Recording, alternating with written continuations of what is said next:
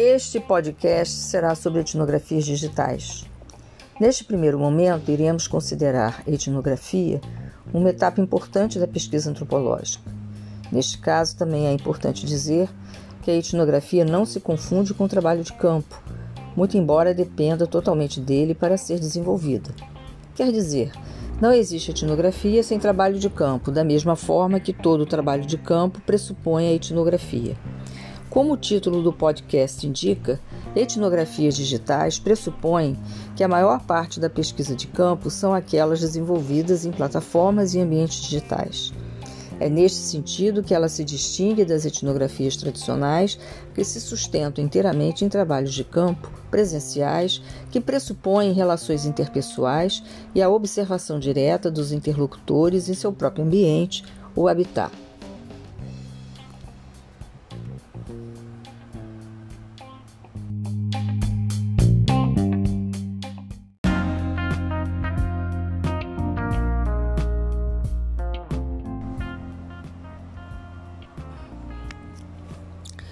Precisamos então fazer algumas distinções entre etnografias tradicionais e as etnografias digitais. As primeiras quase sempre obrigam algum tipo de deslocamento físico para obtermos o contato direto, isto é, presencial, com as pessoas e grupos que iremos investigar. Mais ainda, a observação direta implica escutarmos e vermos com atenção, utilizando nossos próprios sentidos da visão e audição, as situações e condições de vida dos interlocutores.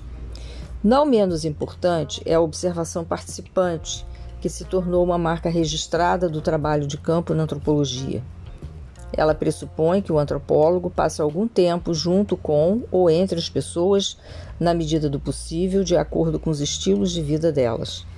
Poder compartilhar o modo de vida de nossos anfitriões é extremamente importante porque permite a criação de vínculos com eles. Dessa forma, pessoas deixam de ser meramente informantes para se tornarem nossos interlocutores em relação àquilo que estamos vendo, escutando e fazendo junto com elas. Ao contrário do que é sistematicamente divulgado pelo senso comum do cientificismo, o envolvimento provocado pelo trabalho de campo é importante porque é ele que dá a medida daquilo que chamamos de diversidade social.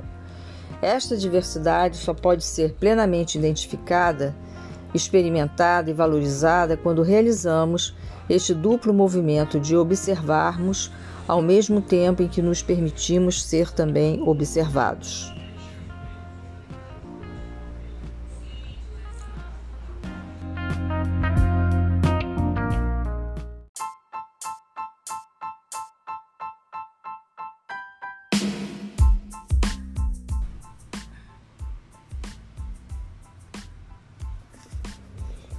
Etnografias online também pressupõem trabalho de campo, porém as circunstâncias de sua realização mudam bastante em relação ao trabalho de campo presencial. A primeira grande diferença é quanto ao tipo de deslocamento que empreendemos para termos acesso às pessoas e grupos que pretendemos observar, acompanhar e investigar. Não é que não exista deslocamento, mas ele passa a ser realizado via computadores, dispositivos eletrônicos e programas digitais. A segunda grande diferença é que este fato introduz uma certa horizontalidade entre nós e eles, já que algumas diferenças entre antropólogos e nativos só são possíveis de serem visibilizadas através da presencialidade. Assim, a natureza da interação sociotécnica impõe que antropólogos também sejam usuários das plataformas onde pretendem interagir com determinadas pessoas e grupos, obrigando-os a se submeterem aos mesmos protocolos impostos aos seus nativos pelas empresas administradoras das plataformas e, mais ainda, obedecerem às mesmas regras de conduta criadas pelos grupos e pessoas que eles desejam observar e investigar. Vale lembrar que na etnografia tradicional sempre é possível fazer observações diretas, sem muitas interações, até porque não interagimos necessariamente com todas as pessoas de um mesmo lugar ou de um mesmo grupo. Já nas etnografias online, é mais comum participarmos de grupos onde precisamos nos relacionar ou interagir com um número grande de usuários.